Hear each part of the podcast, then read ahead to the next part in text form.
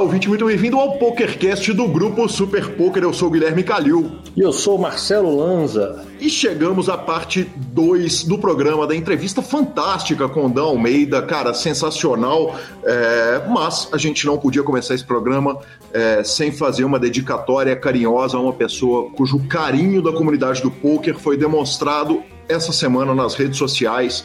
A Ruth Viana que teve um AVC, a gente falou a respeito disso na semana passada, é, faleceu aos 48 anos de idade e, como bem colocou a Laura nas redes sociais, a chuva de carinho, de comentário, não representa 1% do, do amor, da gratidão que nós todos temos pela Ruth. Então, um abraço para a família, muita força e, e, e, uma perda, certamente, como bem disse o João Bauer, de uma das pessoas mais queridas do poker, se não a pessoa mais querida do poker brasileiro. Exatamente. É... A comunidade mostrou isso, né, de uma forma com muita ternura, muito carinho, e fica aqui todo o nosso abraço, as nossas condolências à família.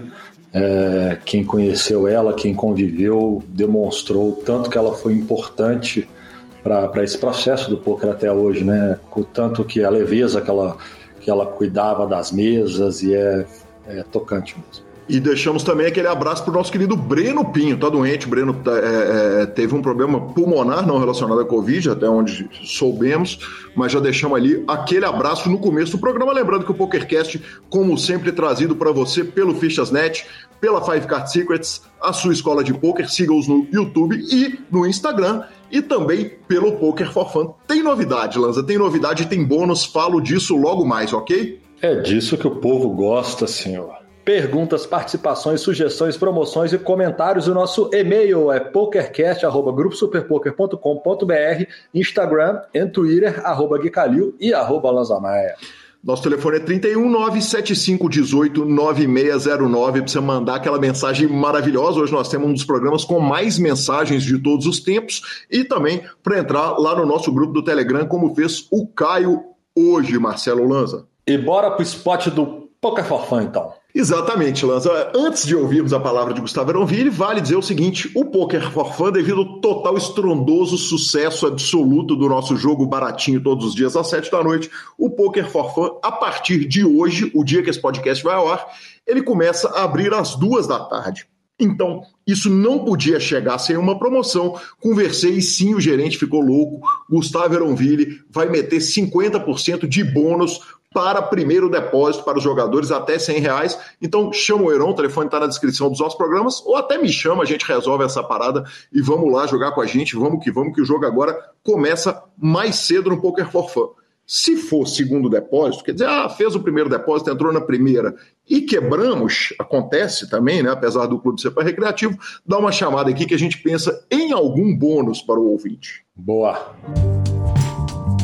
Olá, jogador. Eu sou Gustavo Eronville e organizo os melhores home games da internet. Eu tô aqui para apresentar a vocês essa super novidade, o Poker for Fun. O Poker for Fun é um clube exclusivamente dedicado aos jogadores recreativos de poker. Nosso foco é ser um ambiente leve e descontraído para que você possa jogar com outros jogadores não profissionais enquanto se diverte e aprende o jogo. Para conhecer nossos termos e condições, me chama no WhatsApp 31 9 9928 2881. Repetindo, nosso telefone é 31 99928 2881. O número está na descrição deste programa. E veja se você tem tudo o que precisa para participar do home game mais divertido do PP Poker. Poker for Fun, de recreativos para recreativos. Boa! Bora para as notícias? Vamos embora para as notícias. Começo com o desafio Phil Helmut contra Daniel Negrano. É, o, eu tinha dito na semana passada que a gente ainda não tinha ouvido Phil Helmut falar a respeito do desafio. Finalmente agora ouvimos e o Phil Helmut, como era de se esperar, foi o Phil Helmut. Ele simplesmente disse que é muito difícil manter o ego dele no lugar que certa feita ele estava numa mesa e o Michael Jordan levantou, ele foi saindo e o Michael Jordan levantou e saiu correndo atrás dele. É, no dia seguinte ele recebeu um e-mail dizendo que o Obama perguntou como ele estava indo na World Series of Poker, e isso em entrevista junto com o Daniel Negrano. O Daniel Negrano, sem deixar a bola quicar no chão, perguntou é, é, falou com ele que ele estava sendo muito humilde e que ele estava se esquecendo de mencionar o dia que a Jennifer Aniston e Angelina Jolie chamaram ele para fazer sexo a três. Justo. justo, justo, cara. É, é o fio sendo o fio, sendo que a única coisa importante que ele disse nessa entrevista é que caso ele venha a perder o segundo desafio, que ele acha que ele não vai jogar o terceiro. É, aí nós vamos ter que pensar quem que ganha a nossa aposta, isso a gente discute depois, junto com os ouvintes lá no grupo do PokerCast, traz o Jefferson Cussoli para arbitrar a nossa aposta, até porque o segundo desafio é mais caro que o primeiro. Mas Fato é que o Brinkane chamou o Phil para um heads up, colocou na aposta um milhão de dólares. O Helmut respondeu que tem profundo respeito por ele, que ele tem chance de se tornar o GOAT, né, o Greatest of All Times, o maior de todos os tempos, é, e que o Mike Matheson pensa que ele é o melhor. E aí eu peço licença para falar quem se importa com a opinião de Mike Matheson a essa altura do campeonato. Mas que o, o estava atacando ele no que diz respeito aos high rollers, que é, era uma tentativa de ataque ao legado do Phil Helmut, e o Brinkane disse o seguinte: Cara, para você saber que não é só uma tentativa barata de agressão, eu falo o seguinte: vale um milhão de dólares o nosso desafio, e se eu ganhar, 100% da doação vai para caridade. Bang, bang. Obviamente, até agora não tivemos resposta e não acredito que teremos. É, deram pau pro homem, agora aguenta, né?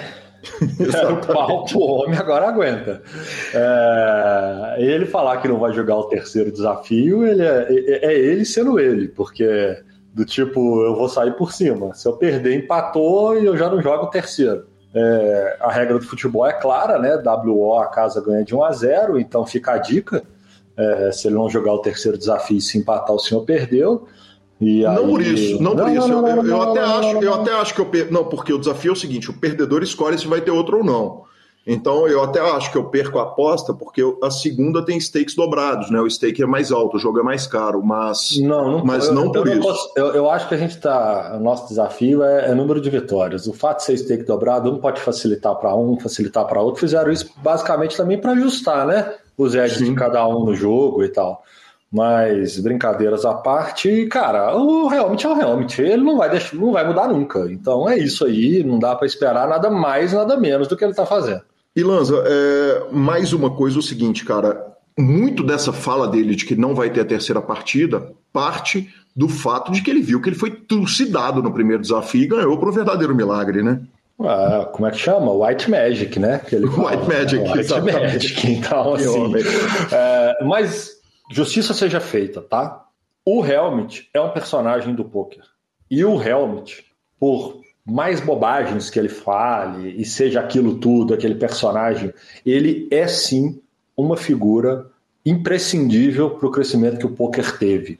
Ele não é, na minha opinião, uma figura que traz coisas, ele, ele traz muito mais benefícios do que malefícios. Ele é um grande ganhador no jogo na época que ele podia ganhar e ele mostrou isso no jogo. Ele tem um o bracelete tem uma atração por ele, né? o bicho uhum. ganha bracelete, que é uma coisa horrorosa. Então ele é um cara sim que eu respeito ele por toda a trajetória dele, por tudo que ele conquistou e pelo fato de eu achar que ele faz caricatura dele mesmo dele criar esse personagem e ele aproveitar disso como mídia, diferente dos Dom Bilzerian na vida que nunca ganharam nada no jogo, a não ser ali e acham que são mais do que são. Perfeito. A próxima notícia chega direto da Juliana Moura, Juliano Moura News, é uma plataforma de poker, Lanza, que usa como base a tecnologia de criptomoedas, uma, uma plataforma de poker com base no blockchain. É o que está sendo anunciado. É, quem me chamou a atenção, como eu disse, foi o Juliano, nosso ouvinte, e, e a base do Virtual Poker, que é o nome do site, é o Ethereum e essa plataforma está sendo desenvolvida desde 2016. O projeto é para ela ser lançado em maio. Ela acabou de receber um investimento de 5 milhões de dólares e tem como embaixador ninguém menos que Phil Ivey. É, o próprio Juliano disse, Gui, se o Phil Ivey está por trás disso, não tem jeito de ser ruim. E eu lembrei ele o seguinte, cara, o Phil Ivey estava por trás do Exatamente. Então, então tem chance dele estar tá no negócio e ser ruim sim.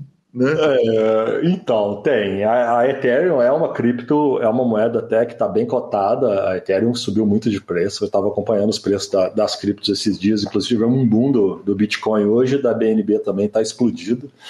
É, eu acho que é uma vantagem e um problema, porque a partir do momento que a turma, o jogo foi em cripto cara, independente do lugar onde isso existir, algum imposto vai ter que pagar. Como é que paga isso se, se as criptos estão no ar aí? Mas, ah, eu acho legal demais, cara. Eu, eu acho também legal. acho. Vale dizer que... Opções, variações, e ver o Filipinho colocando o rosto dele aí e voltando pro jogo, para mim é, é a melhor das notícias. É demais, vale dizer que a licença da, do Virtual Poker foi dado por Malta, pela Comissão de Jogos de Malta. Lanza, tivemos uma notícia aqui da WSOP barra Covid, eu subi esse áudio para a parte de notícias, que é um áudio do nosso correspondente médico, Dr. Maurício Mosna, que participou aqui tantas vezes com a gente, toda vez que a gente teve uma notícia de relevância médica, e ele manda esse áudio para a gente falando a respeito da Covid. Grande Guilherme Calil, nosso Media Man, homem do Amarra 5 Cartas, Cara, tá, eu tô escutando aqui o episódio, começo do episódio aqui, 162 de vocês.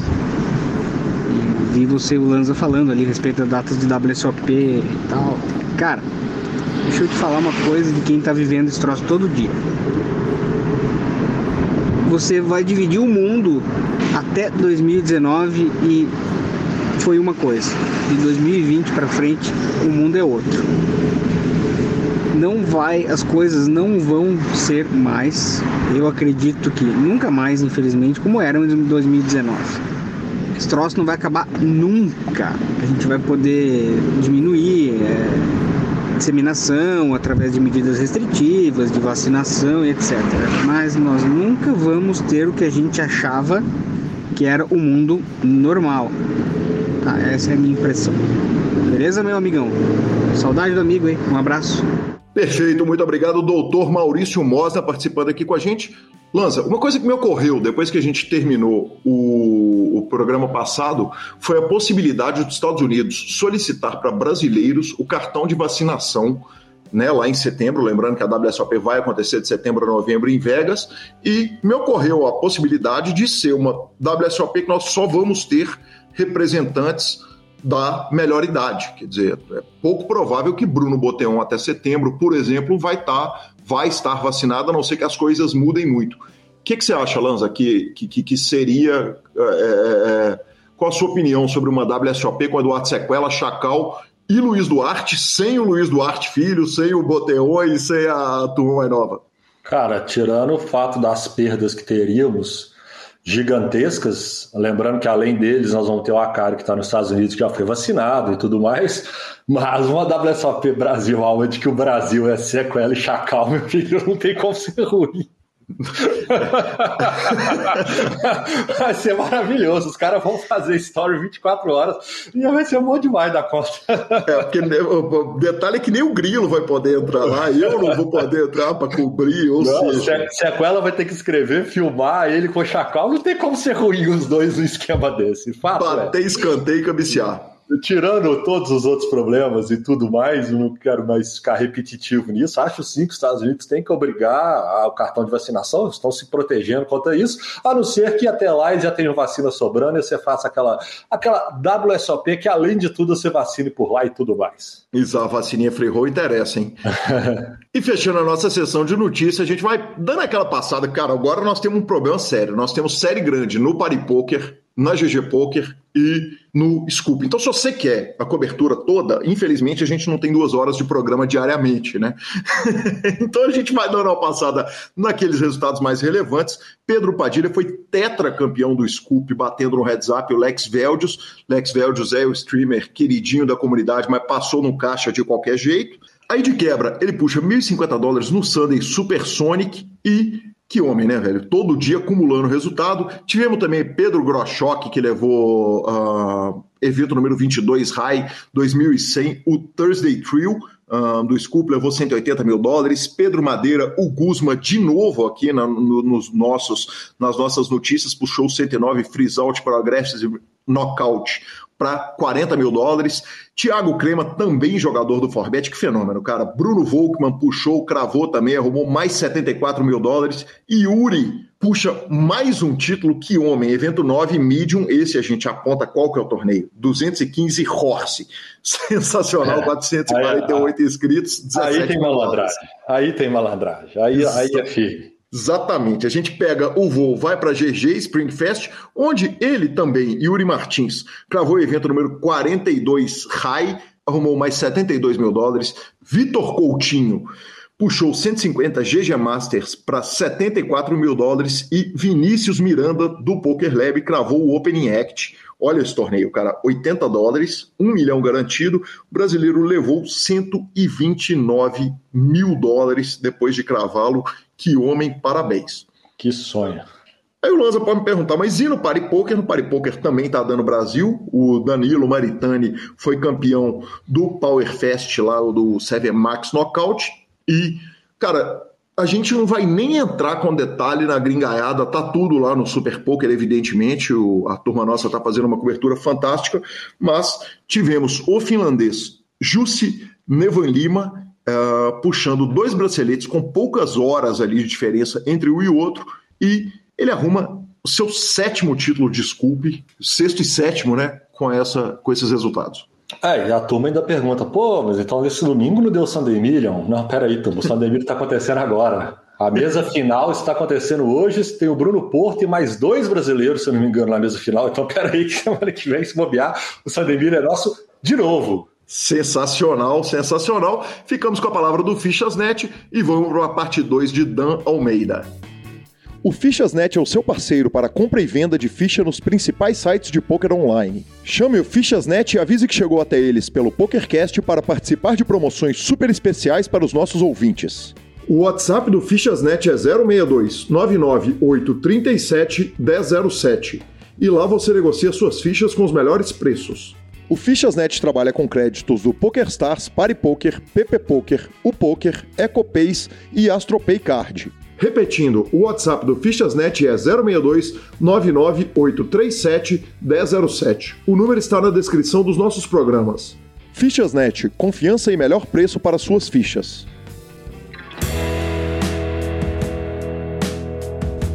Dan, quando vocês estão é, é, é, na formação dos alunos do time, do Midas, é, existe uma preocupação com o fundamento do jogo, quer dizer, de você amanhã botar esse menino no mercado de trabalho, um jogador de 18 anos que entrou. Evidentemente, ele vai ter aula, ele vai entender como é que ele executa uma CBET, como que ele executa e, e alguns porquês. Mas se ele passar pelo time e não entender o fundamento do jogo, ele vai ser falho tanto na questão psicológica que a gente estava uhum. tratando, quanto na questão técnica quando, quando amanhã ele sair do time e tiver que buscar o conhecimento sozinho ou tiver que tomar uma decisão por conta própria.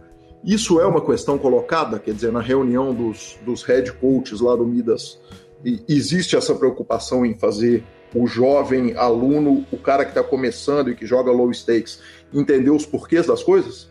Sim, é, eu acho que são dois pontos aqui também, novamente são dois pontos. Eu acho que, que o primeiro, né, sempre que um dos instrutores do time chega em mim e fala, Dan, é, eu estou preparando uma aula de tal assunto, como que você acha que eu deveria abordar? O meu, assim, o meu esqueletinho de como montar uma aula, ele segue sempre tipo um padrão, assim, sabe? Cara, primeiro passa pela parte teórica e faz o cara entender os porquês. Uhum. Segundo, dá é, algum, alguns exemplos para ele conseguir elucidar isso na cabeça dele. Terceiro, pega exemplos de mãos jogadas que elucidem o ponto teórico que você tentou mostrar. Então, tente sempre passar por isso e, cara, force o tempo inteiro os caras a entenderem o porquê. Não fique fazendo os caras serem é, aprender por mímica, sabe? De ficar mimicando o teu jogo. É, uhum. Eu preciso que esses caras entendam o porquê. Em relação aos, aos sócios conversarem sobre ah, como é que vai ser esse cara quando a gente soltar ele no mundo e tal. A nossa ideia, quando a gente traz um cara para dentro do time, é não soltar ele no mundo. Uhum. Assim, a gente gostaria de ter esse cara com, com a gente para sempre. Tanto que a, gente, que, que a gente tem jogadores aqui que estão com a gente faz oito deals, fazem oito anos. Tem caras que estão com a gente que faz nove anos, boa parte deles se tornaram sócios do time. Então a gente tem uma ideia no, no time, e isso claramente dá para ser visto pela quantidade de sócios que tem no time, que a gente não quer que o cara fique dois anos com a gente, adquira algum conhecimento e, e vai embora jogar para outro time, vai embora jogar por conta. Deixa esse cara fique aqui, sabe? Então, o que que, que que, acontece? A gente tem um plano de carreira aqui dentro pro cara, sabe? Tipo assim, o cara começa como, como jogador, ele vai subindo os níveis, chega um belo momento que a gente chega e fala, cara, você já tem capacidade técnica o suficiente para dar algumas aulas. Quer dar algumas aulas? Então a gente pega algumas aulas do, dos times de base e dão para esses caras, para que esses caras comecem a ter um pouco mais de traquejo como instrutor e é claro que quando você está ensinando, você aprende, e esses caras começam a ser remunerados por essa aula, e aí esse cara acaba de se tornar, além de jogador, um instrutor também, que tem um salário como instrutor. Isso é bom para a gente, né? Primeiro porque quando o cara tem o salário dele como instrutor, ele meio que está com todas as contas dele paga, então não tem aquela pressão de quando ele vai entrar para jogar, caralho, se não ganhar a conta de luz, fudeu. Se eu não uhum. ganhar, o aluguel tá, tá morto. Então a gente traz esse cara para dar aula e a gente já consegue matar dois coelhos. A gente tem um cara muito bom que te acredita no potencial, dando aula para os nossos jogadores, e ao mesmo tempo está livrando a pressão, a pressão psicológica dele de passar por uma downswing e ficar sem dinheiro para pagar conta e, e por aí vai. E aí existe um terceiro estágio, em que esse cara já dá aula dentro do time há muito tempo, né? E, cara, a gente está muito interessado em não perder esse cara nunca mais. E aí a gente senta a bunda do cara lá e fala, cara, acho que chegou o momento. Você quer se tornar sócio do time? Então, a gente vai te passar tantos por cento da, da porcentagem do time, você vai pagar tanto por isso tal, e a partir de agora você vai ser instrutor, você vai ser sócio, você vai ser jogador. Tanto que, se você olhar para os primórdios do, do time, os sócios eram eu e o Chico. Aí entrou o Lúcio, aí entrou o meu irmão. Hoje a gente tem nove sócios, sabe? A gente tem planos de, de expandir isso. Eu prefiro ter uma, uma porcentagem menor do time e ter caras ao meu redor que eu confio e que são donos também do time, do que, ah, só eu e o Chico somos dono sozinho, paga o salário para os caras e tal. Eu acho, a gente tem muita essa mentalidade, Calil. A gente não está falando que um cara que é remunerado para dar uma aula vai dar uma aula paia só porque o time não, não é dele. Mas, cara, quando o negócio é teu, você trabalha com mais tesão. Sim. E, e ponto final. Então, tipo assim, a gente quer que todo mundo ali se torne sócio. Para quê? Para que, tipo assim, e cara, ele Calil, eu via muito disso. Tipo assim, eu sempre, quando fui dar aula, eu tentei dar a melhor aula possível. Eu dei aula dentro do Midas, que é o meu time, e já dei aula em trocentos times de poker dentro do, do, do Brasil. E, Calil, eu tentava dar a melhor aula possível em todos os times que eu, que eu sempre fui. Só que quando eu dava aula para um time que não era o meu, cara, é aquela coisa. Você vai lá, faz o serviço, dá aula e vai embora. Eu não fico preocupado, tipo, se o cara tá jogando os banhos corretos. É, eu não vou atrás do cara para ver se aquilo que eu não, eu não, tenho nem como fazer isso, né? Tipo, o outro time me remunerou para dar uma aula.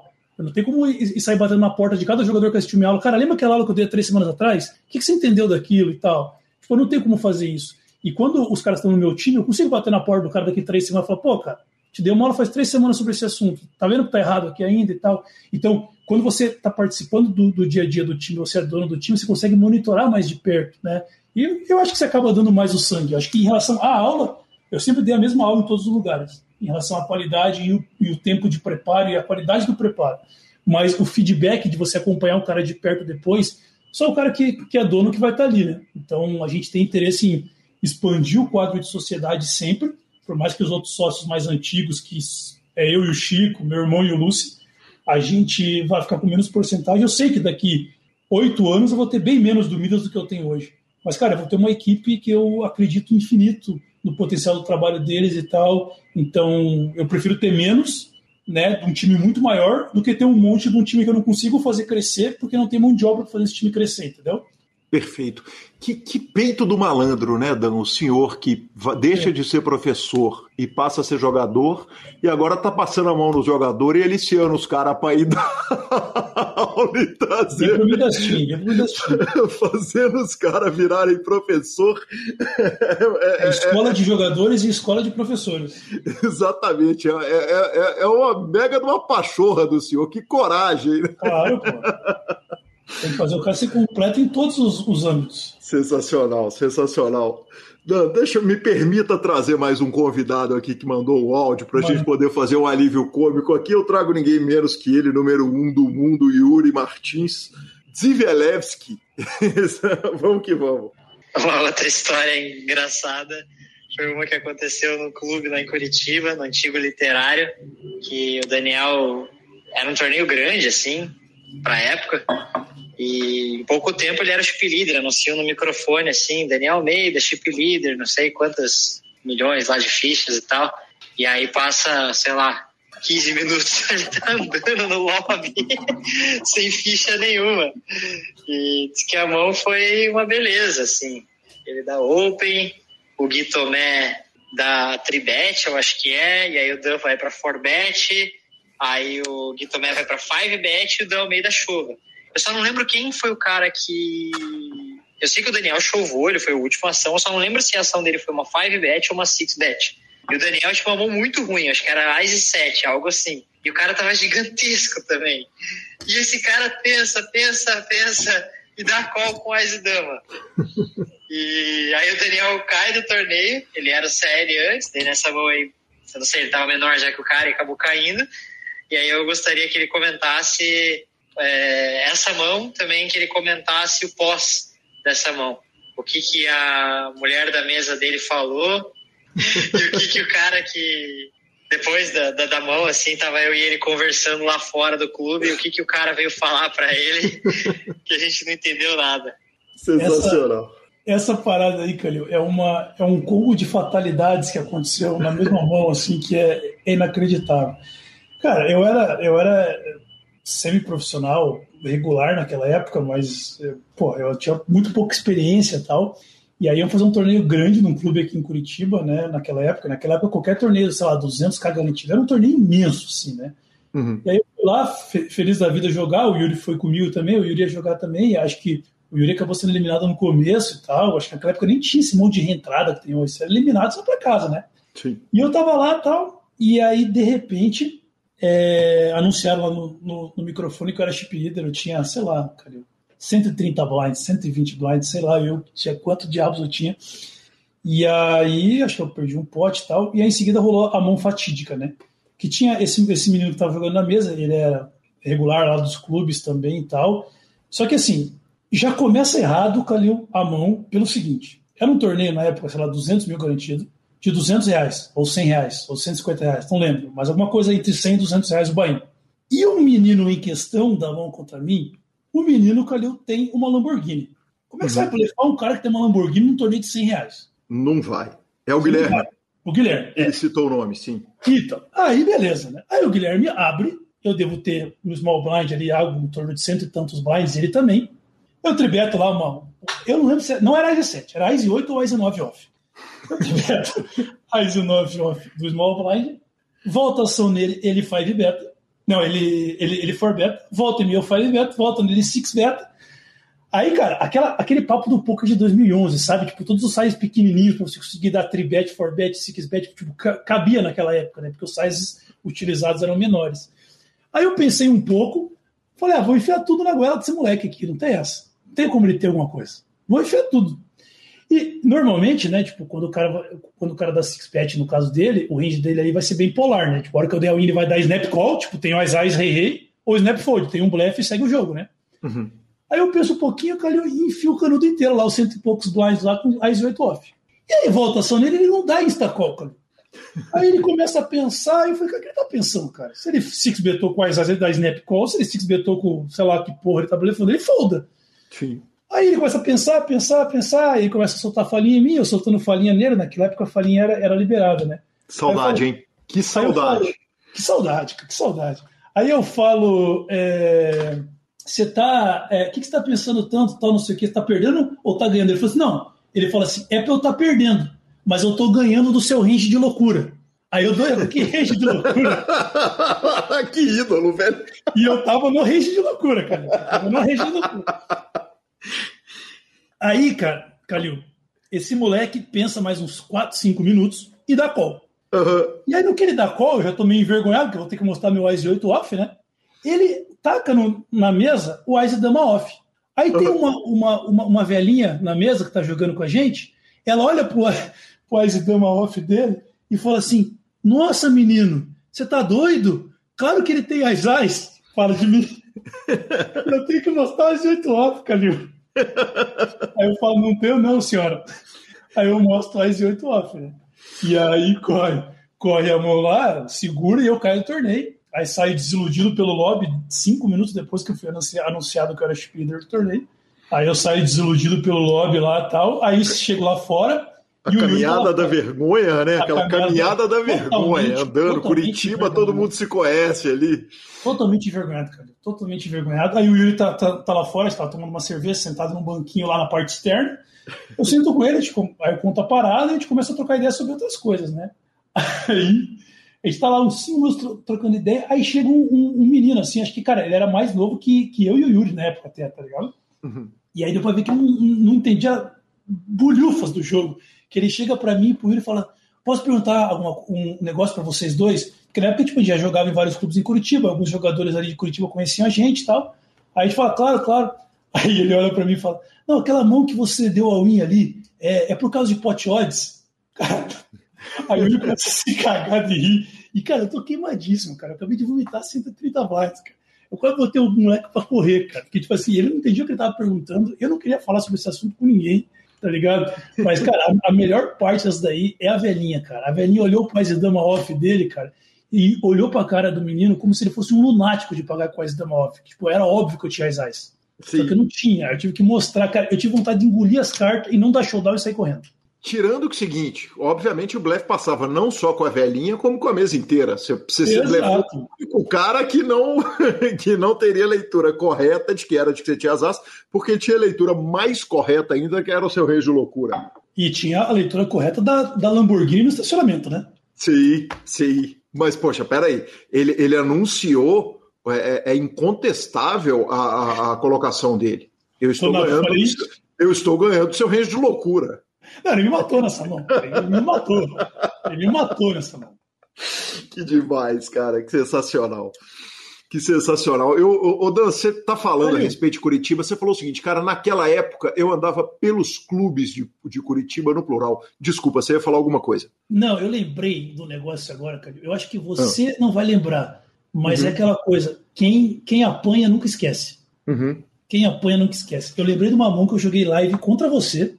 Caramba, que medo. Você não vai lembrar dessa mão. Uhum. Lembra um dos primeiros BSOP Millions que teve, que, aqui, que o André Douglas, lá do Rio de Janeiro, cravou? Que foi numa área bem afastada de São Paulo, lá na época. Você lembra disso? O BSOP Mil. Não foi, mil, o, é, foi o, mil. o que jogou o dinamarquês? Veio o Mac, Mike Matheson. Acho que foi isso. Sim, era do Full Tilt, perfeito. A situação é mais ou menos a seguinte, Calil. A gente está ali, eu e você, se você procurar no teu Random Móvel, você até vai ver o resultado. Você fez ITM eu também. A uhum. gente está tipo ali, sei lá, 40 left, Calil, 50 left, 60 left. Aí você abre raise. Eu não vou lembrar exatamente das mãos e dos stacks e tal. Eu defendo o Big Blind com 10 e 9 off. E aí, contando parada no podcast. Não que, não, que não se usava na época, né? Não se defendia parada tão light na época Exato. Se... E aí eu defendi o Big Blind e eu flopei top to pair, sei lá, 10, 9 e X. Uhum. E aí não tinha nenhum draw no board, era 10, 9, 2 que seja. Aí você dá C-bet, eu dou raise, e aí você olha para mim e fala assim: não faz sentido isso que você está fazendo. All in. Uhum. E era, Calil, era um caminhão de ficha, cara. Mas uhum. era tipo assim, um caminhão de ficha. Eu tenho two pair call. E aí. Aí eu, dou, eu mostro o 10 e 9, acho que você tinha ou valete 10 ou dama 10, você tinha top pair. Uhum. E aí caiu o teu, o teu valetão no turn, ó, a tua dama no turn, e, eu, cara, eu perdi pra você um poste de tipo 120 blinds. Assim, acho que você fez FT nesse torneio, ou CMFT, não lembro. CMFT, sim. Mas você não. É, é, o que eu falo, quem bate não lembra. Claro, quem, claro que Quem apanha não esquece. Cara, eu lembro que me deu um, um arrepio no corpo inteiro a hora que bateu o torneio. Eu era bem inexperiente em jogar live naquela época e tal. Cara, a hora que eu vi que, que a gente tava jogando um pote lá de 160 blinds ao win no flop, ou 120 blinds, sei lá eu, eu tenho o top 2, falei, cara, tá tudo tá na segurança, vou cravar essa porra aqui. E aí veio o segundo par no turn, cara. Eu, eu, lembro, eu lembro dos detalhes dessa mão até hoje. Mas você não lembra, porque quem bate não lembra, cara. Eu não sei qual que é o, o, o, a, o, o socialmente correto para fazer app. Eu te, essa é a hora que eu te peço desculpa pela feiura. Não, você pediu desculpa. Não, cara, você, foi, você foi um lorde ali, cara. Cara, desculpa, tal, não sei o que, não sei o que lá. Tal. Não, você foi fantástico, assim. Tipo, eu acho que eu acho que claramente ali você também viu que talvez fosse um cara mega inexperiente em jogar live. Não sei, tipo, você foi um, um, uma pessoa muito gentil ali. Olha, esse, eu, esse eu acho que esse daqui, fui... ó, 31 de janeiro de 2014, eu acho que esse daqui. Que eu fiquei em 58 deixa eu ver se, né, se eu não acho aqui um Guilherme eu, Não, eu acho que esse aí não vai ter Renomob, cara. Se for o que eu tô pensando, é 2010. Mas será que 2010 eu já dava uns. Eu, eu acho que é mais, mais para frente, porque eu, o meu primeiro random mob aqui é 17 de setembro de 2010, mas é um BSOP aqui em Curitiba, cara. É, eu acho que o, nem no meu Renomob vai ter esse evento. Eu tenho a impressão. Eu acho que aqueles, lembra, né? aqueles, primeiros, eu, eu, lembro do evento. Eu lembro do evento porque foi o, foi o evento que eu fiz reta final. Então ele tem que ter sido esse, esse 2010. Se foi, se foi evento de final de ano, tem que ter sido o BSOP 1000. Uhum. É, mas eu, cara, eu, eu, lembrei agora que ele fez contar a parada do, do do live, eu lembrei dessa, cara. Olha, justiça seja feita, Dan. O mundo era tão diferente que uma celebridade que jogava pôquer me forbetou, five betou e, e, a gente tava aquela conversa boa na mesa e eu virei para ele e falei, cara, eu acho que você tá muito gigante, mas eu não posso foldar para você. E ele me deu um sinal assim com a cabeça e falou, tipo, não paga não. E eu, e eu dei showdown de dama, eu foldei aberto dama dama e ele mostrou as as. Eu devia ter dado esse mesmo sinal para você, cara. Pois é, se você tivesse me dado o sinal, eu teria foldado. Sensacional. Dan, desculpa, eu não, eu não lembro da parada e lamento. Lamento não, né? Na verdade, certamente devo ter ficado muito feliz na época, mas vamos que vamos. Dan, você falou um negócio que é espetacular, cara. É, os clubes de Curitiba. Eu e o Yuri já rodávamos os clubes de Curitiba. E, e cara, Curitiba, Curitiba sempre, né, cara? O, o lugar que tinha clubes no plural quando só São Paulo tinha clubes no Brasil, né? E você passou pelo torneio de seleções, o torneio de seleções eu já tratei tantas vezes no PokerCast que nós não vamos nem render muito a respeito do assunto, mas você não só passou, como foi campeão junto com a DAI. Eu queria que você falasse um pouquinho a respeito desse torneio, da experiência toda, porque não dá para perder, né, cara? O torneio de seleções é demais. Ah, cara, eu acho que essa aí é provavelmente uma das experiências é, mais divertidas e mais gratificantes da minha história no poker, por mais que seja um torneio que não vale, né, tipo, não vale dinheiro, mas é uhum. é mais pelo reconhecimento da, das seleções e por estar ali disputando, assim, eu fiquei muito feliz quando o Geraldo, que é o presidente da federação aqui, me chamou para ser o técnico. E daí, beleza, né? Montei o time lá, fomos e tal. E, cara, é, é, muito legal, assim, aquele clima de você ficar ali andando entre as mesas e vendo, ah, mas a gente precisa três pontos nessa mesa e cinco pontos ali, vai dar para passar a seleção de tal e tal. E, cara, foi uma experiência fantástica, assim, e eu lembro que na, na manhã do dia 2 desse torneio por equipes, a gente passou para o dia 2, né, o dia 1 um é o dia classificado, classificatório, aí eu acho que oito ou doze seleções passam para o segundo dia, e as seleções elas são sempre compostas por seis jogadores profissionais e um recreativo, né, que ganham o ranking do, do live, não necessariamente recreativo, mas que ganhou o ranking dos clubes do, do estado, né? E a gente uhum. tinha um cara que era o, era o Marcos, cara, um cara muito legal, muito gente boa, que ele tinha ganho o ranking do estado e tal, e ele era, entre aspas, o nosso recreativo, mas ele era muito bom de jogo, tá ligado? Ele era muito bom de jogo, mas ele era o, tipo, como se fosse o nosso, o nosso recreativo ali, mas ele era muito bom de jogo, assim. Uhum. Aí eu lembro que na manhã que na manhã do dia 2 a gente acordou para tomar café, eu estava dividindo o quarto com o Crema, né, que também era da seleção paranaense, e aí tinha o, o Pedro, ele da, da Bluzê, que também era da seleção, não, eu estava dividindo o quarto com o Alisson e o Crema com o Pedro. Aí estava descendo pro café da manhã, aí eu acho que o Crema, o Pedro, eu falamos, falei, cara, a gente vai ser campeão dessa porra hoje e vai ser nas costas do Marcos. e aí, cara, começou a rolar, começou a rolar, e ponto para lá, ponto para cá, tal, e fomos, fomos sendo eliminados das outras mesas e somando ponto e tal. Resumo da, da obra: São Paulo estava em primeiro, a gente estava em segundo, só que a gente tinha o Marcos vivo no último City Goal. E se o Marcos fosse campeão do City Goal dele, a gente ultrapassava o São Paulo e era campeão. Se o Marcos ficasse de segundo para trás, a gente ficava em segundo. E aí, cara, tá o salão inteiro do BSOP em volta dessa última mesa de City Goal e o Marcos tá ali. Acho que, cara, a hora que a gente foi para a volta da mesa, ele estava em quatro ou cinco ainda. Ele tinha que matar quatro. E aí, cara, foi indo, foi indo, foi indo, foi indo. Ele foi pro heads up e nessa hora estava todo mundo louco lá já. Né? E daí, eu e o Crema, a gente tinha tomado metade, meia garrafa de gin já, já estava pronto para comemoração, só precisava do Marcos ganhar. E aí o Marcos pegou no, no, no HU o Kaká Gustavo Kaká, lá de Goiânia. Sim. Cara, que é um cara que é amigão, eu adoro ele e tal. Passou pelo PokerCast, inclusive. Cara, eu adoro o Kaká. E assim, ele é um cara, ele é um cara muito religioso, assim, sabe? Sim. E eu lembro que eu chamei ele, brincando, né, claro, eu chamei ele num canto e falei, Kaká, tipo, o Goiás estava em oitavo, já não tinha mais chance de ser campeão. Aí a hora que foi começar o HU, eu falei, Kaká, vocês não podem mais ganhar essa porra. Entrega, entrega o jogo pro menino aí. Entrega o jogo. Para você não faz diferença nenhuma. Aí o Kaká olhou para mim, eu adoro o Kaká, cara. Ele falou assim: Olha, Dan, eu torço muito para que vocês sejam campeões, mas o meu Senhor Jesus Cristo não permite que eu faça um negócio desse. Eu vou jogar para ganhar. e aí eu Ai, cara, meu Deus, cara. E aí sentou para jogar o, o, o HU, o Kaká contra o Marcos. E, cara, foi pau a pau, pau a pau. Aí tem uma hora que, que o Kaká quase matou, ele deixou ele com, sei lá, quatro blinds.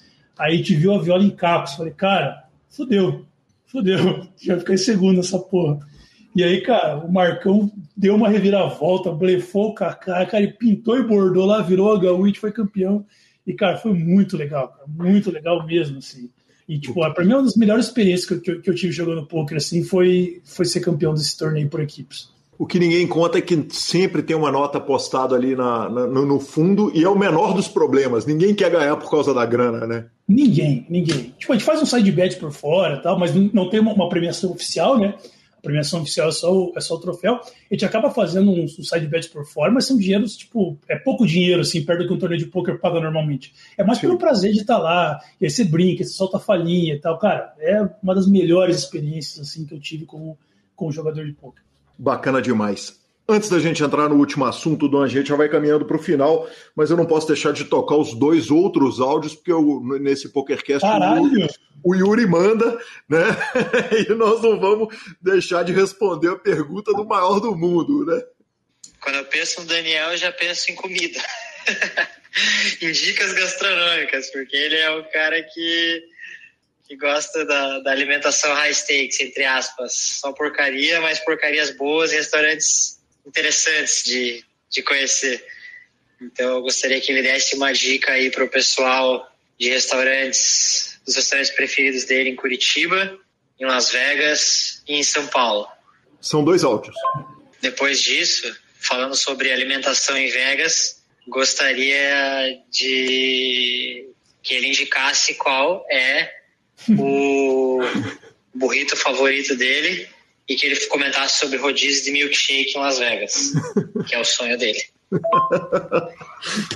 Sensacional, obrigado, Yuri. Essa, a gente encerra as participações. Cara, o Yuri é demais, né, cara? Que, que, que, que, atende instantaneamente a gente sempre com esse bom humor. O Yuri é um maluco, cara. Então, ele sempre tirou salvo, tipo assim, no começo aqui em Curitiba, a gente. É que o Yuri, ele se faz, pelo menos, pelo menos naquela época, né? Ele se fazia de fitness, mas ele não resistia à gordura. A gente dividia um escritório aqui em Curitiba, que aí sempre que a gente chegava, ó, oh, hoje vamos pedir pizza tal, que sabor você quer, o Yuri? Isso daí faz mal, não vou comer isso aí e tal. Aí a gente acabava, eu, o Vitinho, que era irmão dele e tal, os outros meninos do, do escritório, a gente pedia uma, uma pizza qualquer lá tal. Cara, Calil, a pizza chegava, ele era o primeiro, o Yuri era o primeiro a abrir a caixa de pizza, que ele disse que não queria comer porque fazia mal, e ele reclamava do sabor. tipo assim, aí ele comia e ficava tirando sarro e falou, não, é, eu acho que vocês não deveriam comer, mas já que tá aqui eu não consigo resistir e tal. E aí, cara, a gente já fez, eu e ele já fez juntos, assim, uma infinidade de, de viagens de poker e tal, já dividimos quarto muitas vezes viajando, e eu sempre naquela pegada, né? Chegar numa cidade que a gente nunca foi e a gente achar, abrir lá o TripAdvisor ou o Google e achar onde estão os restaurantes e tal. E, cara, eu sou. Né, até alguns amigos meus dizem que eu tenho o paladar infantil, que eu gosto. Uhum. Eu gosto de massa, eu gosto de pizza, eu gosto de hambúrguer, sabe? Uhum. Nada de coisa muito requintada. Eu gosto da, da, da do é, junk food mesmo. E aí eu sempre que, sempre que a gente vai viajar, eu, eu procuro assim e aí, como ele falou as dicas de, de, restaurante, eu descobri um restaurante em Vegas há alguns anos atrás. Acho que foi no, no primeiro ano que eu e o Yuri dividimos o quarto em Vegas. Chama Noras, o restaurante, que era um, cara, era um restaurante italiano.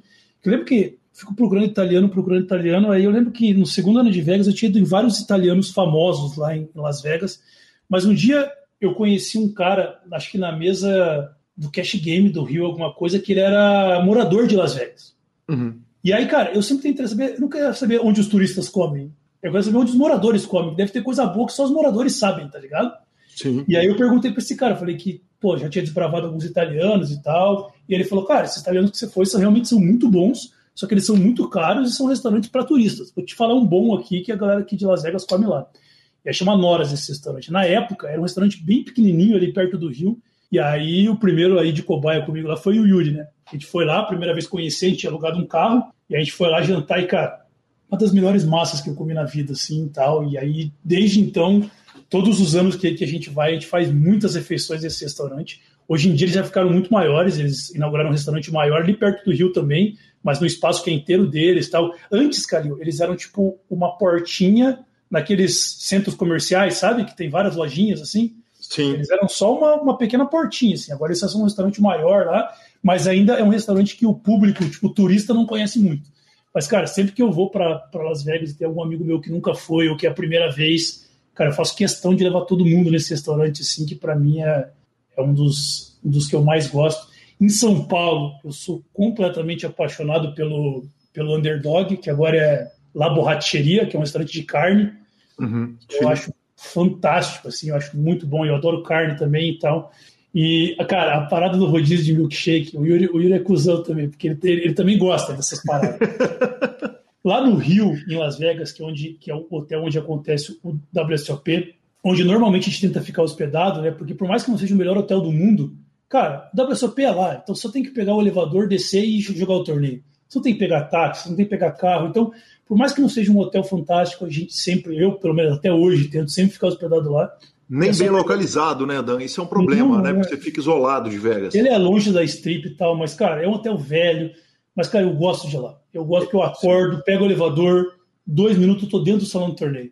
Não, seu, de táxi, a sua privada no break, né? A minha privada no break. Isso. A minha cama no break de 15 minutos, você deitar 5 minutos na tua própria cama. Uhum. Cara, é melhor do que ficar num, num, hotel muito melhor que você faz, vai sair de casa às 9 e meia da manhã e vai chegar em casa às 11 horas da noite. Uhum. Pô, ali você Sim. pode subir no teu quarto, enfim. E aí, lá no final do corredor do rio, dentro do rio mesmo, a hora que, a hora que passa as maquininhas de caça-níquel, tem uma escada rolante, lá onde tem o show de strip lá dos, dos, dos chipendeios lá. Do lado tem uma lanchonete chamada Smash Burger, que é tipo um, um McDonald's, um fast food lá. E, cara, lá tem os, os melhores milkshakes que eu já tomei na vida, assim. E a gente sempre que a gente caía de um torneio, eu, o Yuri, o Kamei, os dois Kamei, na, na verdade, o Gelinski e tal, que estava na pior, os, tipo, cinco tinham sido eliminados a gente ia até o Smash Burger, cada um pegava um sabor de milkshake, a gente subia pro quarto e fazia o rodízio de milkshake entre a gente. E, e aí, cara, e, e, é tipo assim, e sempre que está em Las Vegas, tá uns cinco meio fudidos, ah, caímos do torneio. Eles olham para mim e falam: só tem um jeito de gente resolver isso daí. É rodízio e milkshake. Aí a gente vai no Smash Burger, pega todos os sabores que tem e fica e vai pro quarto e fica rodando milkshake. Então ele, ele tira sal porque ele sabe que. Ele sempre fala que quando eu tô na, na pior em Las Vegas, o que me salva é o, é o rodízio de milkshake, meu. Ô Dan, você vê como é que o cara é bom, como é que o coração é bom, quando numa cidade com todas as tentações que Las Vegas tem, né? Ele vai afogar a mágoa no rodízio de milkshake, o senhor tá de parabéns. Eu sou um cara de hábitos simples, né? Ah, não, tem outra de hábitos simples, Calil. Nas, nas primeiras vezes que a gente foi para Las Vegas, Tipo, cara, é... Pô, a gente jogava stakes menores, a gente não jogava torneios tão caros, a gente tinha um orçamento muito mais limitado para ir para lá e tal. Aí, pô, eu sempre fui apaixonado por, por fast food, assim.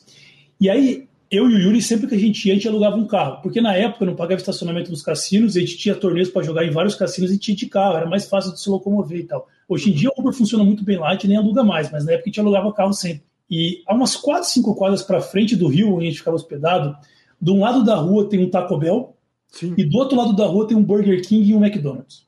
Sim. E aí, eu lembro que na época tinha, tipo, ainda tem, né? Tipo, o, hambúrguer do dia por um dólar, ou o burrito do dia por um dólar. E aí, eu e o Yuri também fazia muito isso. Na época que, que o Yuri se alimentava tão mal quanto eu. A gente, tá, a gente tinha terminado os torneios do dia lá, tava na pior, ah, vamos comer alguma porcaria. A gente pegava o nosso carro alugado, a gente entrava no, no drive-thru do Taco Bell, que é do lado direito da rua, a gente pegava uma coca de um litro, e dois burritos de um dólar. Aí, enquanto a gente deglutia o burrito de um dólar, a gente entrava na fila do drive-thru do Burger King. Pegava um hambúrguer de um dólar e, e mandando aquela coca do Taco Bell ainda para dentro. Enquanto a gente deglutia o hambúrguer, a gente entrava na fila do McDonald's para pegar um hambúrguer de um dólar. E a gente gastava três pratas e voltava pro Rio e ia dormir. E a gente fez isso várias vezes, assim, cara. Então, que homens, só, que homens! Era só essa, essa alimentação terrível, terrível. E o Yuri sempre falava, tá afim de ir lá no nosso. Quem é que ele falava? Ele falava do rodízio de drive-thru, porque a gente passava nos três e pegava o item de um dólar de cada um dos três. É, é, é, o Rush Poker de drive-thru. Exatamente. que homem, sensacional. Dan, é, uma coisa que me chama a atenção e a gente vai caminhando para o nosso último assunto é o seguinte: nas duas horas que a gente gravou, você começa lá atrás falando o seguinte: que você foi convidado para dar aula no pré-vestibular, mas que você é tímido demais para dar aula no pré-vestibular e Não, tudo que o ouvinte, isso, tudo que o ouvinte viu é o seguinte: um Dan que é, é, é, é um cara que é, é, o inverso de, de muitos jogadores de pôquer que são low profile, que faz muito bem o trabalho de rede social. Que eu brinquei com você, falei, cara, quem dera todo mundo ter essa rede social rica para facilitar a construção da pauta, altos contatos, altos patches na camisa, quer dizer, é, é, é um monte de, de, de contrato associado ao seu nome, escola, rede social, é, o estilão, né? A, a, a, barba arrumada, o malandro que, que, que, cuida do visual e, evidentemente, a Natural Weight, quer dizer, streamer de um dos, dos grandes times, né? A Natural Weight, que é das maiores redes de poker do mundo, se não hoje, se não é a maior, está caminhando para isso. E eu queria que você falasse um pouco disso, que você propôs a gente discutir um pouco da, da função da mídia e, e, e, eu topo partir para o lado que você escolher dessa, dessa para o lado que você quiser dessa discussão. Quer dizer, se você quiser discutir a função da mídia ou é, é, é, é a sua função, porque uma coisa que me chama a atenção, Dan, é, é, o seguinte: você tem na própria rede social, no, no, no Facebook principalmente, é, tinha uns posts ali de posicionamentos políticos, das questões sociais e tal. E a gente tem no poker brasileiro uma coisa que é curiosa, que não é comum no poker mundial, Hoje até que é um pouco mais, mas lá na pré-história não, que é o seguinte, poker geralmente sempre foi um meio apolítico. As pessoas eram um tanto uhum. desligadas a respeito do que, que acontecia no entorno delas, e hoje a gente vê alguns jogadores se posicionando tanto à direita quanto à esquerda, quanto o centro, no, no centro-esquerda, centro-direita ali, uhum. e um Dan que tem uma, um, um, compromisso social na rede dele ali. Eu queria que você falasse um pouquinho a respeito da, da, da sua visão a respeito da sua importância como uma pessoa de voz dentro da comunidade ali? Ah, eu acho que eu acho que todos os, os profissionais e na minha concepção é claro, né? Uhum. É, mas eu acho que os profissionais, os formadores de, de opinião, é, não que eles tenham obrigação, mas eles poderiam fazer algumas coisas para tornar a vida tanto dos aspirantes a profissionais de poker quanto de todas as, as outras pessoas envolvidas no meio do poker ou fora do poker tornar a vida dessas pessoas um pouco melhor. Então, o que eu puder fazer nas minhas redes sociais para esclarecer informações, para mostrar como que realmente as coisas funcionam, sabe? Eu sou totalmente contra vender o sonho do poker, sabe? Uhum. Aquela aquela vida fantasiosa do comprar lancha, comprar ilha e viver nos melhores hotéis, e sabe? E tipo, é claro que porra, não posso reclamar da vida que eu, que eu tenho, tipo, realmente as viagens são legais, é, realmente, tipo assim, é, o poker me deu uma, uma vida muito boa, mas, tipo assim, nem tudo são flores, assim, a gente não pode vender o sonho, né, e às vezes fazer um cara largar uma outra profissão ou largar uma, uma faculdade e tal, e ele chega aqui ele vê que não é bem assim, ele vê, ele vê, tipo, as pessoas não veem que o, o profissional de poker e o cara que trabalha, às vezes nem é, nem é profissional de poker, mas ele trabalha com os entornos do poker e tal, trabalha em sites de poker, enfim. Pô, às vezes o cara tem uma rotina de entrar, chegar às 8 horas da manhã no computador e sair meia-noite, sabe? Uhum. Então, uhum. não tem a foto disso, a foto do, do esforço que as, que as pessoas fazem por trás e tal. Então, por exemplo, assim, eu acho que o Nerd é um, é um grande exemplo disso, que ele faz o trabalho dele com uma perícia e com uma disciplina imensa. E aí você vê lá, ah, nas redes sociais do Yuri, às vezes, ah, pô, ele tá em Las Vegas, ou mora num lugar legal e tal, não sei o quê, mas, pô, ninguém vê o Yuri que acorda às seis e meia da manhã para começar a estudar às sete da manhã algumas vezes, sabe? Então a gente tem que vender que você consegue ter uma vida muito boa com o poker, sim, você consegue ter uma vida muito boa com o poker, mas não é aquela coisa de sentar, clicar botão e ficar rico assim. Para você chegar no, no topo de ter uma vida muito boa com o poker, você tem que se esforçar bastante sabe? Então é possível, claro que é possível, mas não é, ah, eu vou me tornar profissional de poker porque é mais fácil. Não, não é mais fácil. Eu, eu diria que provavelmente seja uma das decisões mais difíceis que eu, que eu tomei, mas eu estou contente de ter tomado ela. E aí, em relação aos papéis sociais, assim, eu sempre fui da, da opinião que eu me esforcei muito para conseguir as coisas que eu consegui, Só que boa parte das coisas que eu consegui, elas não vieram do meu esforço, elas vieram de eu ter sorte, de eu estar no lugar certo, na hora certa, é, de eu ter tido condições, né, de eu ter tido acesso a algumas coisas que outras pessoas não, teriam as mesmas condições de ter acesso.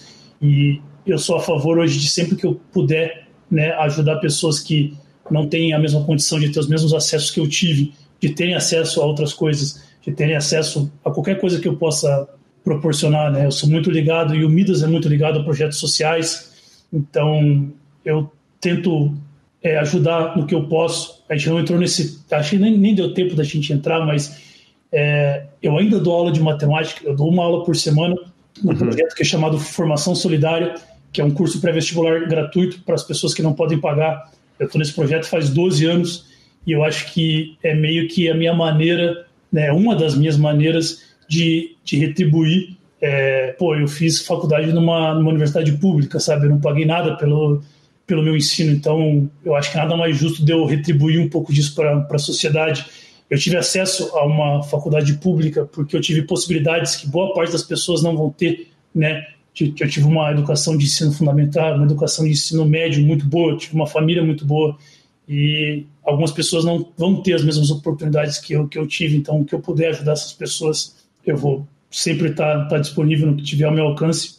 E por fim, em, em relação à parte da mídia, é, eu não acho que seja um tema polêmico, e não acho que seja um negócio que eu seja contra, mas eu acho que é isso é um negócio que eu gosto sempre de falar. Às vezes você fala assim, tipo, o cara vai, né, o aspirante a profissional ou o recreativo, ele frequenta lá os sites de notícias e tal, aí ele vê lá, ah, é, fulano cravou o torneio de domingo e ganhou 60k. Aí o cara pensa, pô, esse cara acabou de ganhar 60k com o poker e tal. Cara, mas às vezes esse mesmo cara, a sessão de domingo dele custa 80k. Então uhum. ele tem 20 cada um e tal. E aí você fala assim, ah, não, então você está criticando o modo como os veículos de jornalismo veiculam essa notícia? Não, porque se eu fosse o veículo de jornalismo, eu veicularia do mesmo jeito. Que eu acho que o único jeito de veicular a notícia é essa. O cara ganhou o torneio tal. O que uhum. o cara gastou não é problema de ninguém, sabe? Só que eu acho que é, os profissionais, eu tento fazer muito esse papel é, poderiam mostrar um pouco que não é, ah, ganhei 60k, gastei zero, ganhei 60, saí domingo 60k no lucro. Às vezes você ganhou 60 você gastou 58 no domingo. Né? Uhum. Eu não gasto tudo isso, né? porque eu jogo stakes menores e tal.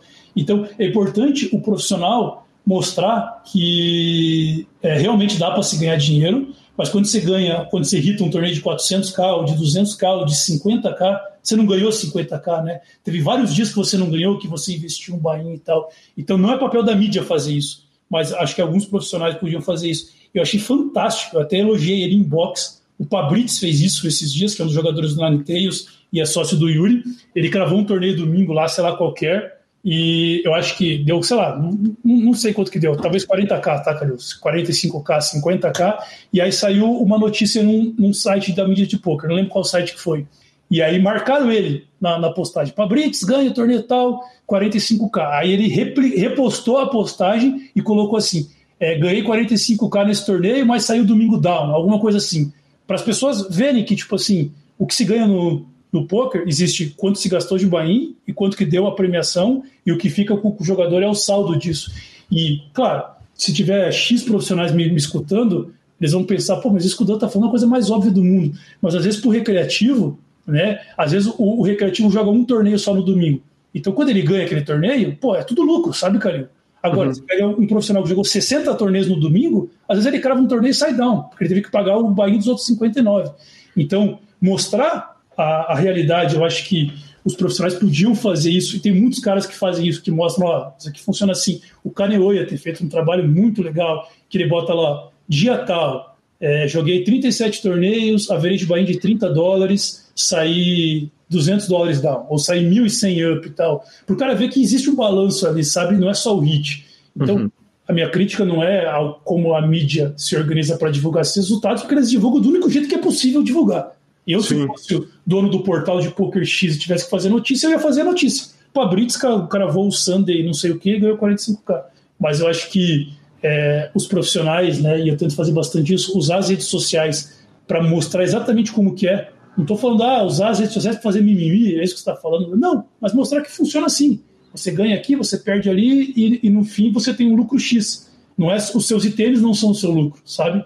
Então, uhum. mostrar como funciona, porque para o cara que entrar nessa, cara, para o cara que entrar na rotina e no rumo de ser profissional de poker, ele entender que, pô, ele pode ter uma, uma vida muito boa, ele pode gostar muito do que ele vai fazer, mas a gente não vender para ninguém um sonho que não existe, sabe? Tipo, realmente dá para se ganhar vida fazendo isso, mas é, um, é fruto de, de muito trabalho e quando você ganha 200k no domingo, você não ganha 200k. Isso é bem importante de, de ressaltar. Bacana demais. Dan, eu encerro com uma pergunta que, que me vem muito naturalmente, né? Eu vi ali referências ao Bad Religion, ao NoFX e a coisas maravilhosas.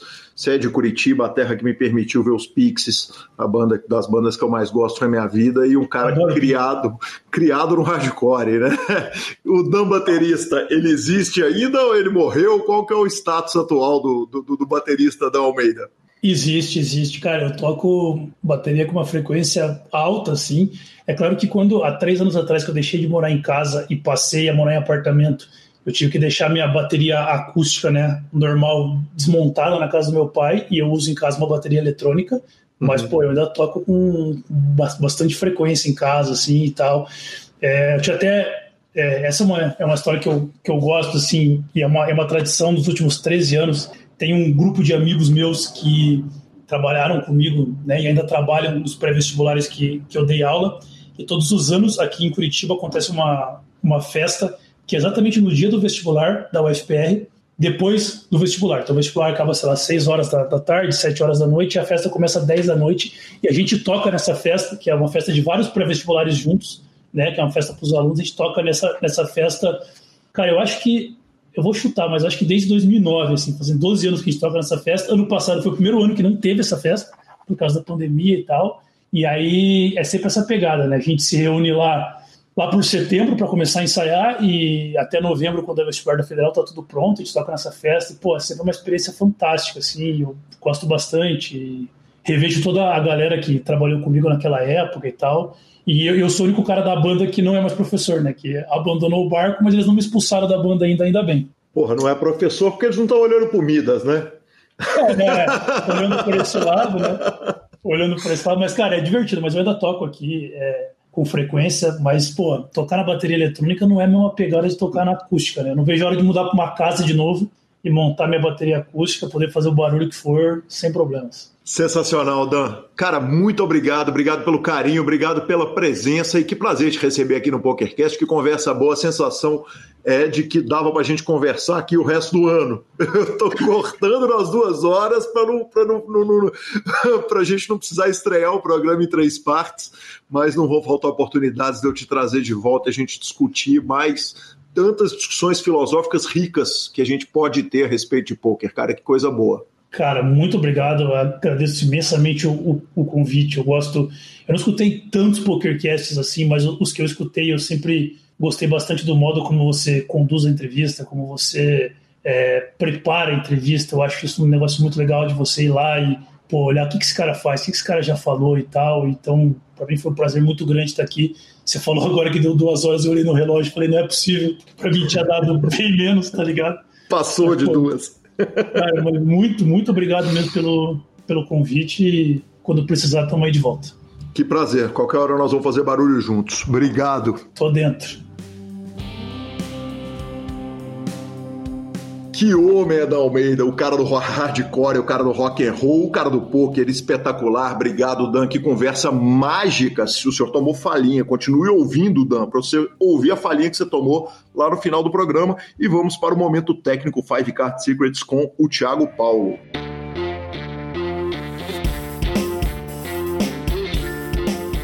E recebo o Thiago Paulo para o nosso momento técnico. Hoje ele dá continuidade nas estratégias pós-flop. Muito bem-vindo, Thiago. Fala, Guilherme. Mais uma satisfação aqui estar com você e com nossos ouvintes do PokerCast. E a gente, né, no Drops passado, a gente falou sobre quais critérios a gente precisa né, analisar para definir a nossa estratégia no pós-flop. E hoje a gente vai conversar sobre o primeiro que eu mencionei, que é a action no pré-flop. Como é que foi construído o pote para a gente jogar o pós-flop?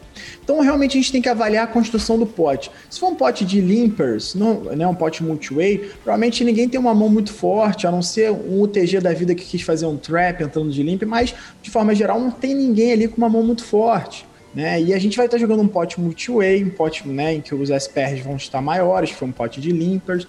Né? Então a gente tem que adotar uma estratégia né, mais dura, mais sólida, né? Porque é, se a gente também não teve uma mão de valor, a gente também entrou de limpa, a gente tem que ter cuidado e também a gente vai ter que, vai ter que estar jogando contra muitos jogadores, então realmente a gente tem que dar um showdown forte. Se, por exemplo, esse pote foi criado ali através de um raise ou um tribet, então já temos que analisar que já tem alguém com um range de mãos forte ou está imprimindo uma agressividade na gente. Então a gente também tem que analisar isso para adequar a melhor estratégia. Se a gente está fora de posição, por exemplo, contra o agressor, né, do, foi no pré-flop, que realmente deu esse raise, ou tribetou até a gente mesmo, a gente já tem que pensar aí se realmente a gente vai jogar fora de posição, né? Porque aí às vezes vale até um fold no pré-flop numa situação dessa. Mas já que a gente já jogou, né? Já que a gente está falando de pós-flop, então lembrar que sempre uh, contra alguém muito agressivo e a gente fora de posição, realmente a gente vai ter mais dificuldade. É melhor ali jogar por check raise ou realmente uh, simplesmente abortar a missão. Tá? Mas a gente, é, é, optando por jogar esse pós-flop, a gente vai avaliar o agressor no pré-flop. Esse cara que está agredindo é um tight, é um loose aggressive, ele está em tilt time.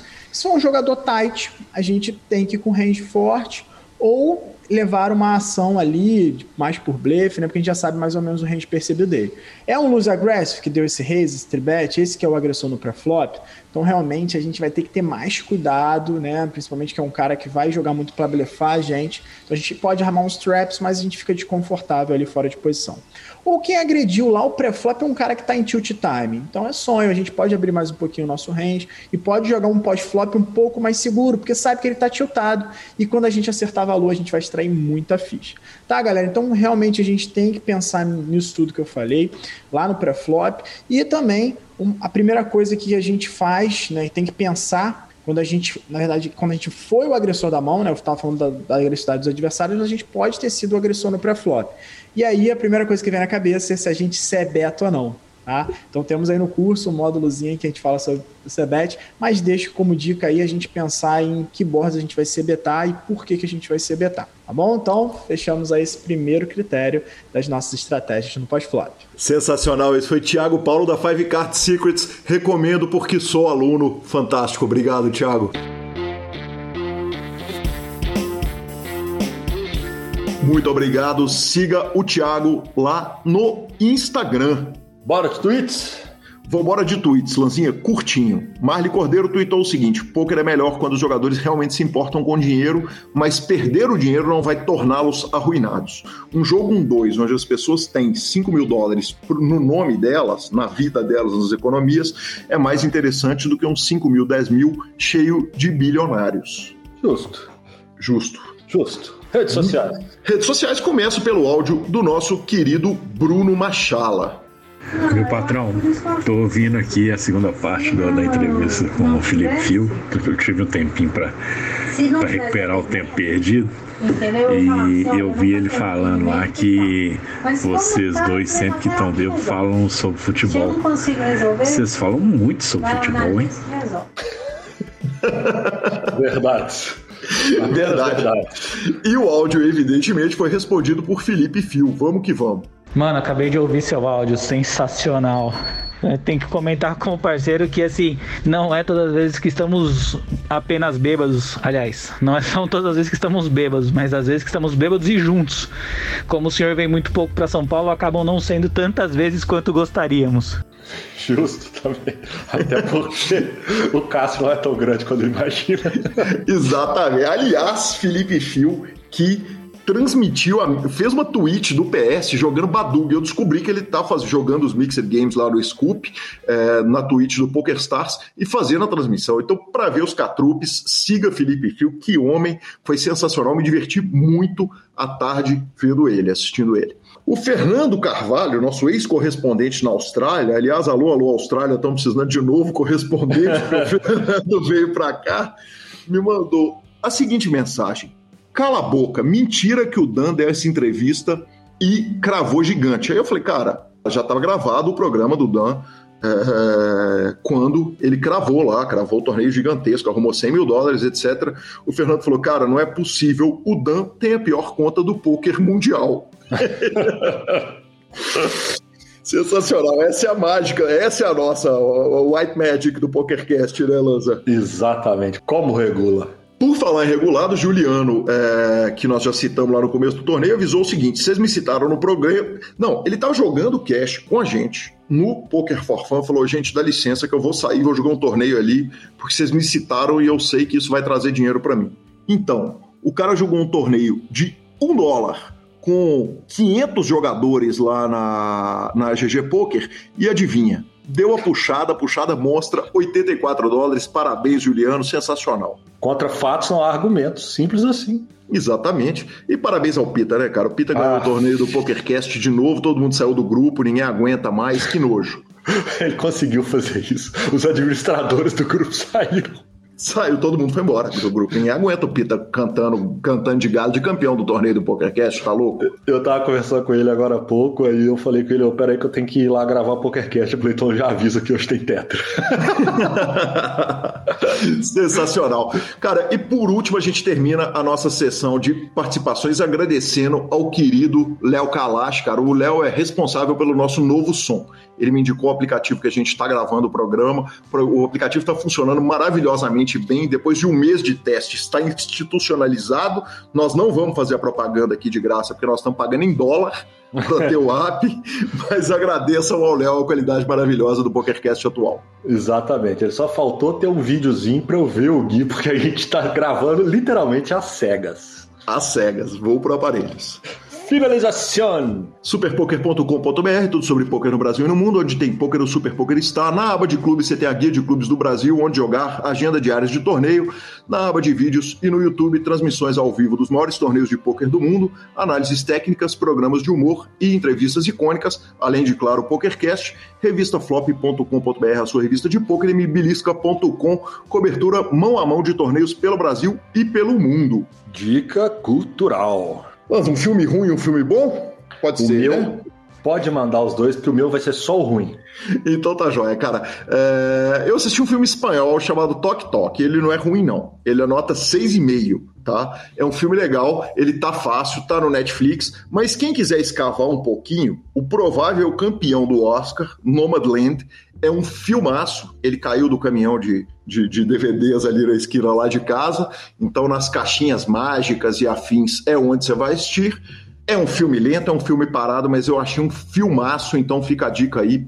O Tok Tok é legal, mas Nomadland é espetacular. Cara, a minha dica cultural da semana é uma série chamada Quem Matou Sarah. Brincadeiras à parte, no Big Brother foi a Juliette, mas no filme, na série, ai, na minha humilde opinião, são 10 episódios de tortura.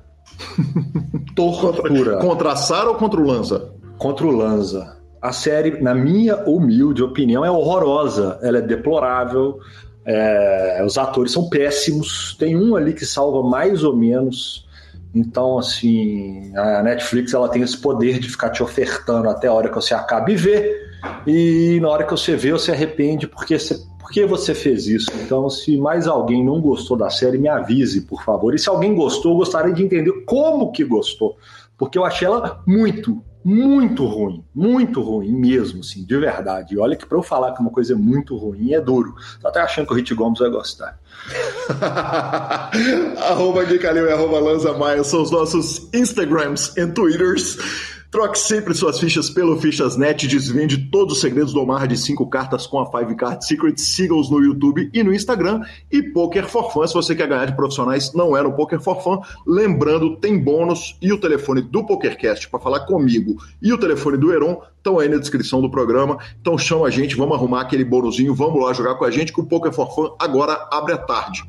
Uh, estamos sempre disponíveis no Spotify, Deezer, YouTube, Amazon Music e Podcast Players. Nos indique, nos dê cinco estrelas. Se estiver ouvindo no YouTube, dê o like. E a edição é do fantástico Rodolfo Vidal, que hoje pegou moleza, hein? Hoje foi macio, viu? Que isso! tá louco!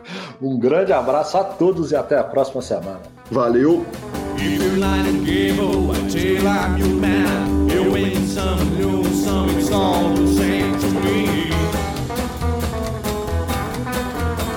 There's to play.